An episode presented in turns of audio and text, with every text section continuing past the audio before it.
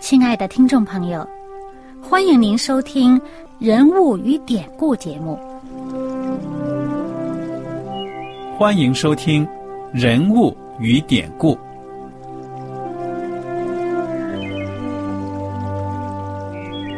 听众朋友们，当你读圣经的时候，不知道有没有过这样的想法：生活在几千年前的圣经人物，与我们这生活在二十一世纪的人有什么相关吗？那些古时候缔造了历史的伟人们，只是些令我们感叹而望尘莫及的对象吗？那些败坏了品德的小人？和有负圣托的失败者，难道只是为了让我们嗤之以鼻吗？在这个人物与典故的节目里，我和小燕将与大家一起，通过圣经中的人物和他们的事迹，看看我们能从他们的故事中得到哪些启发，以便用正确的态度来对待我们每天所面对的生活和挑战。共同奔走天国的旅程。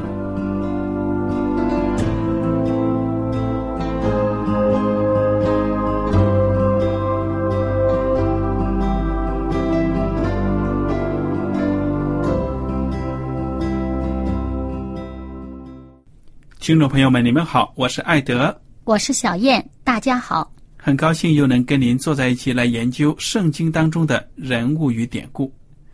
我们现在正在学习的呢是旧约的耶利米书。大家知道耶利米这个先知呢，他非常有感情的把上帝的警告苦口婆心的向以色列人传达。嗯，由于他这么的爱自己的百姓，所以呢，他看到百姓的被盗，他就很难过，常常的流泪。于是呢，他就有了一个外号。被称为呢，是这个流泪的先知。好，小燕，今天我们对耶利米还有什么学习的呢？嗯，我们上一次呢就已经学到这个呃耶利米书的第七章了。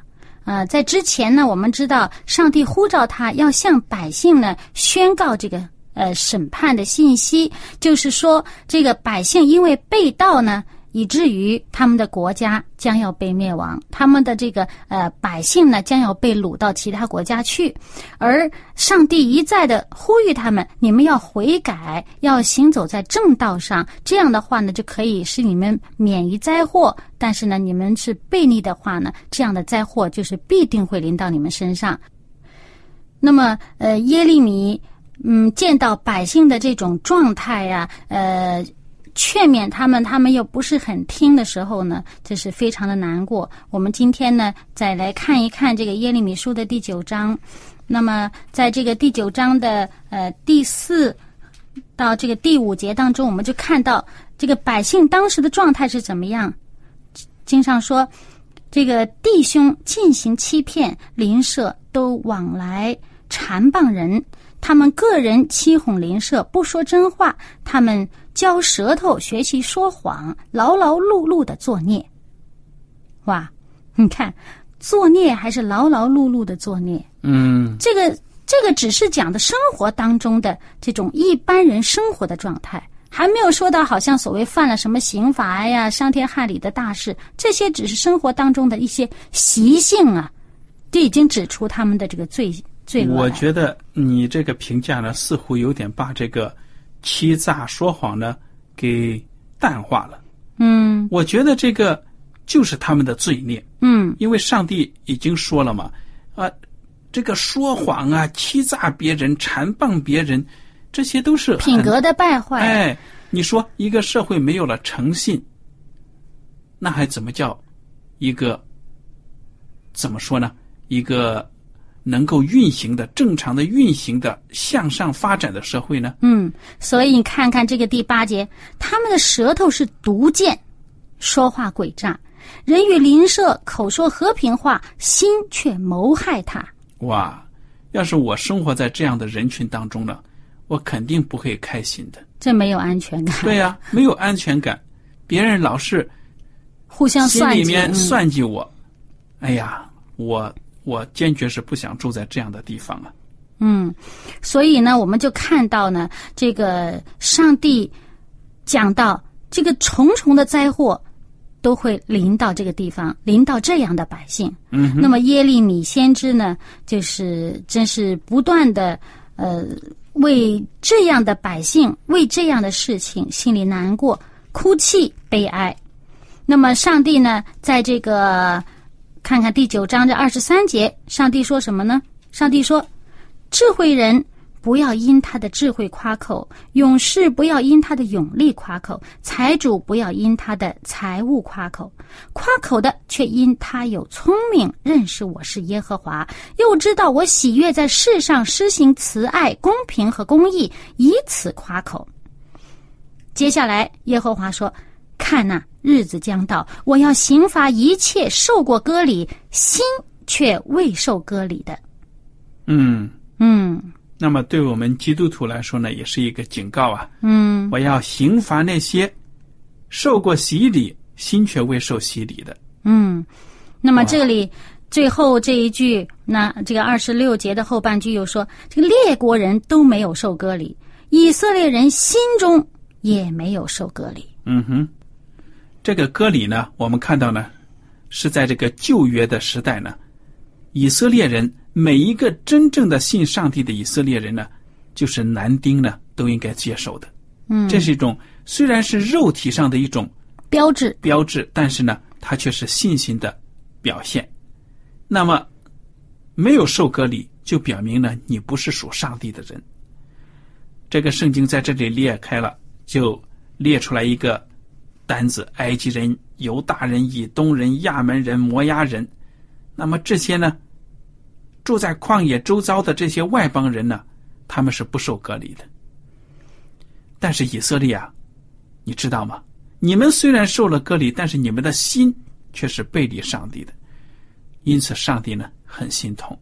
嗯，那么这里面呢，我们就知道呢，上帝要让他的百姓在身体上有这样的一个记号，就是要把他们分别为圣，是提醒他们，你们是属上帝为圣的子民，你们要言行都是善的，是纯洁的。嗯哼，嗯，但他们呢，忘记了他们与上帝的这个约定啊。他们虽然身体上、表面上受了割礼了，有了这个形式了，但是他们的心灵呢，是跟其他的人没有多大的区别的。嗯哼，嗯那么我们看看这个，在这个第呃十一节，耶利米呢，呃十一章第十一章，耶利米就向百姓宣告主上帝与他们的这个约，就是当初上帝领他们进入迦南地的时候，给他们与他们立的这个约定。嗯，可是呢，我们看到这个第六节开始呢，我们就看到这个百姓呢。实际上是违背了这个约定的。我们看这个十一章，你们当听从、遵行这约的话，因为我将你们列祖从埃及地领出来的那日，直到今日，都是从早起来，切切告诫他们说：你们当听从我的话。他们却不听从，不侧耳而听，竟随从自己顽梗的恶心去行。所以，我使这约中一切咒诅的话临到他们身上。嗯哼。那么这句话呢，就是十一章的第六节后半部分开始的了。嗯上帝的律法呢是有条件性的，嗯你顺应呢你就亨通，你不顺应，必然招致灾祸。而且，上帝在这个约定当中呢，已经说清楚了，他是有祝福也有咒诅。我们如果看这个《生命记》哈，就是非常清楚，这个上帝已经向百姓宣讲了一切的福与祸。那么，他们因为不守约，以至于约中的咒诅临到他们。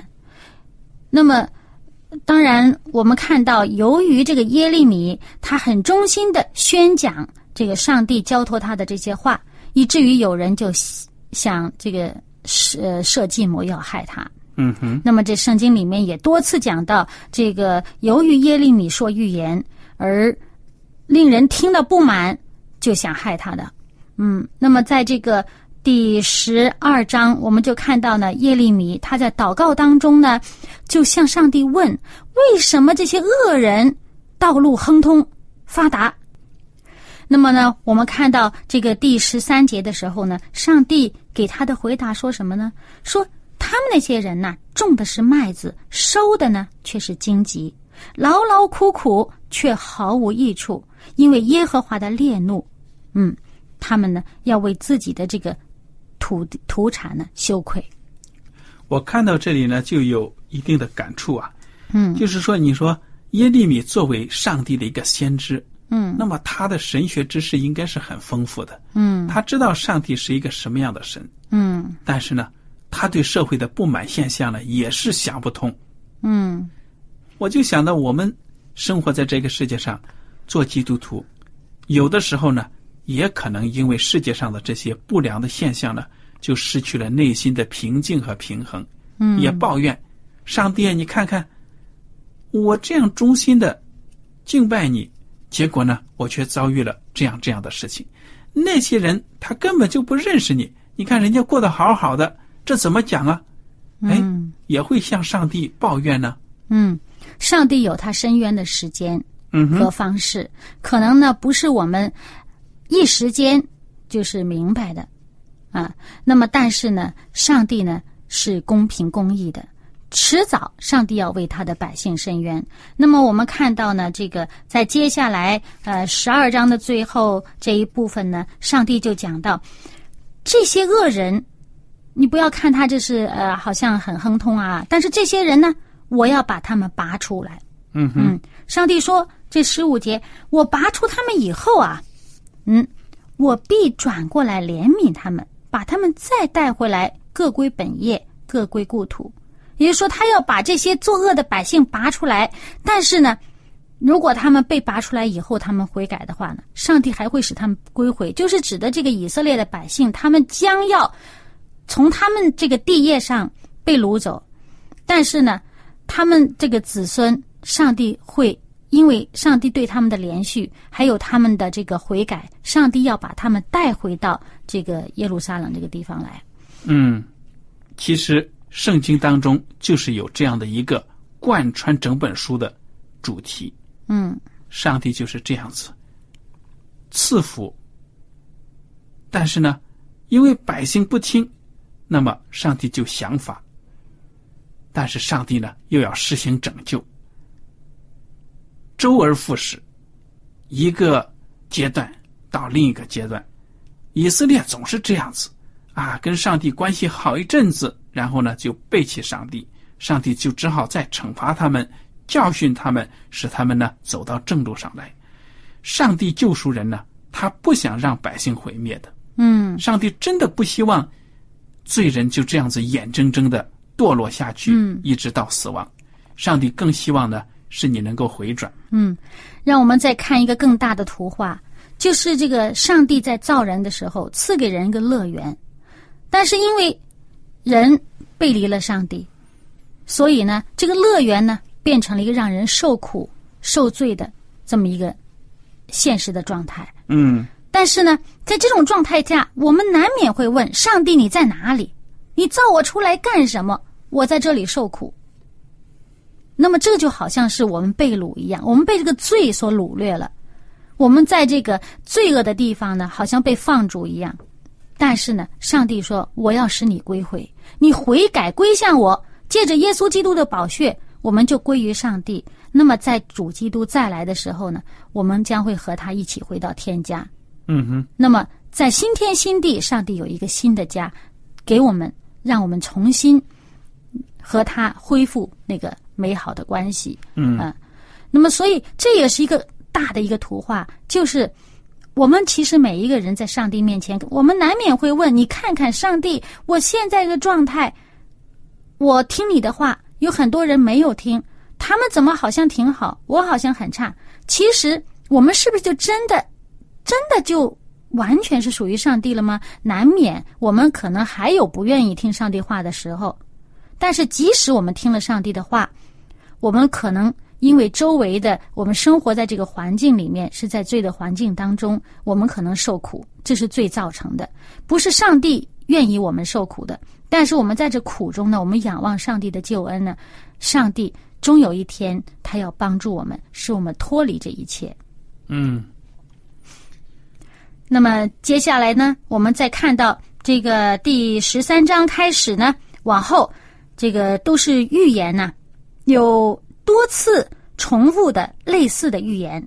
那么我们看到这个从十三章开始，就是预言这个犹大国呢，他们将要遭灾，呃，百姓会被掳啦，他们会有干旱啦，而且还有假先知当道啦。那么，我们也看到耶利米先知呢，他多番的为百姓代求，可是他却也受人的逼迫，受人的凌辱。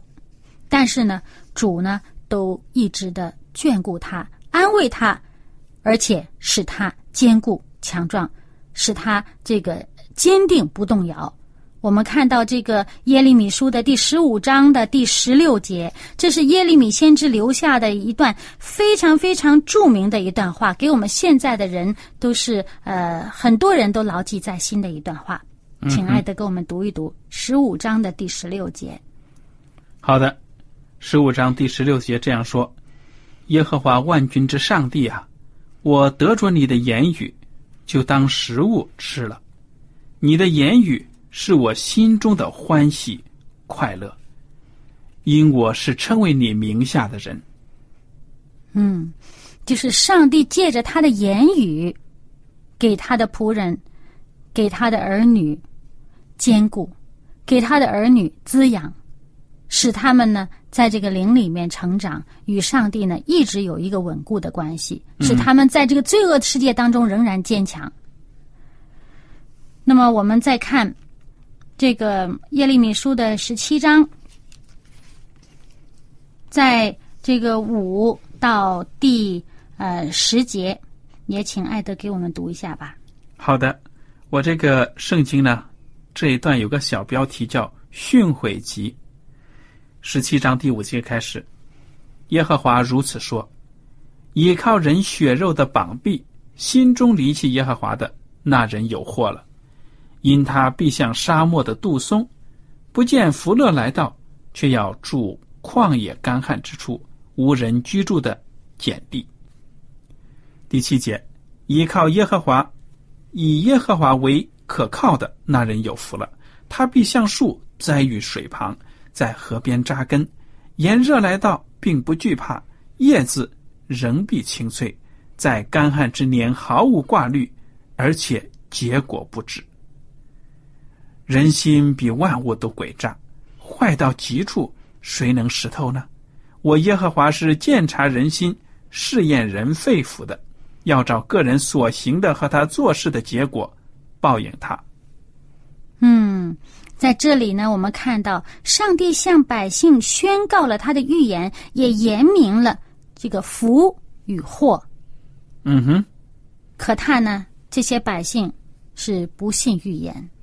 啊、嗯不过呢，呃，即使是当时的百姓信与不信也好，这段经文呢，对我们现在的人呢。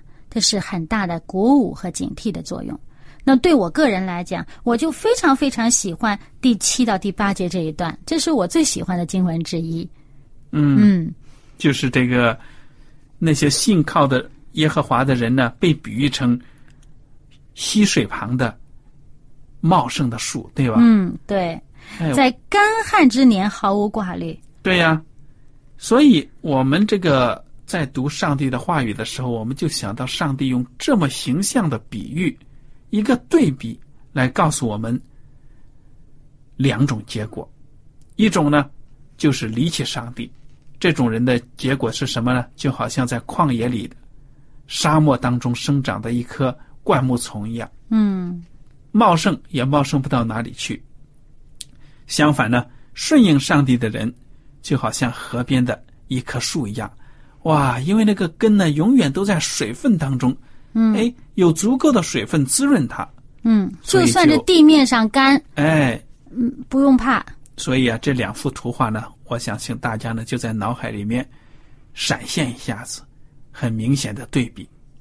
大家呢要做出正确的选择，做一个听上帝话语的人。嗯。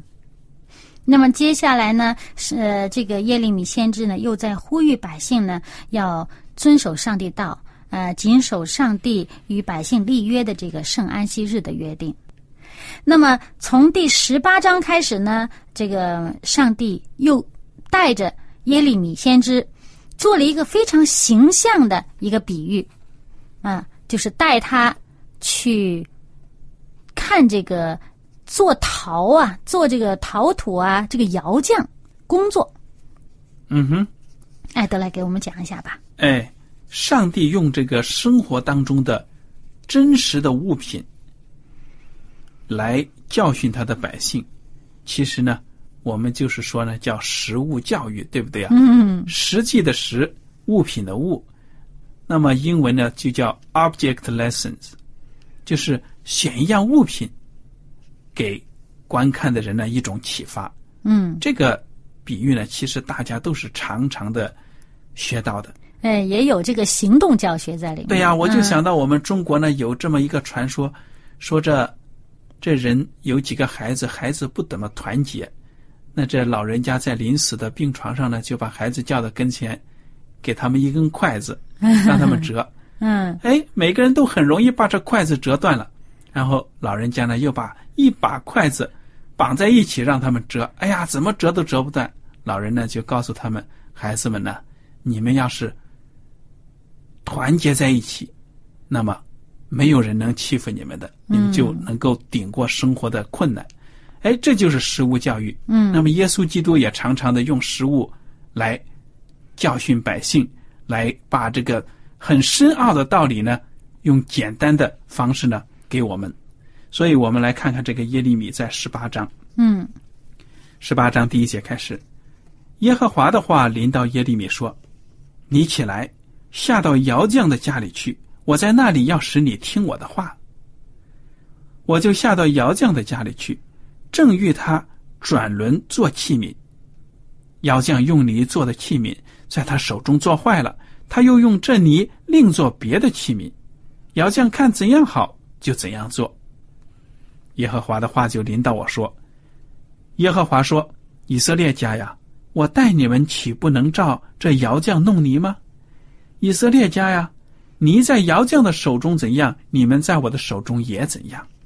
我何时论到一邦或一国说要拔除、拆毁、毁坏？我所说的那一邦，若是转意离开他们的恶，我就必后悔，不将我想要施行的灾祸降于他们。我何时论到一邦或一国说要建立、栽植？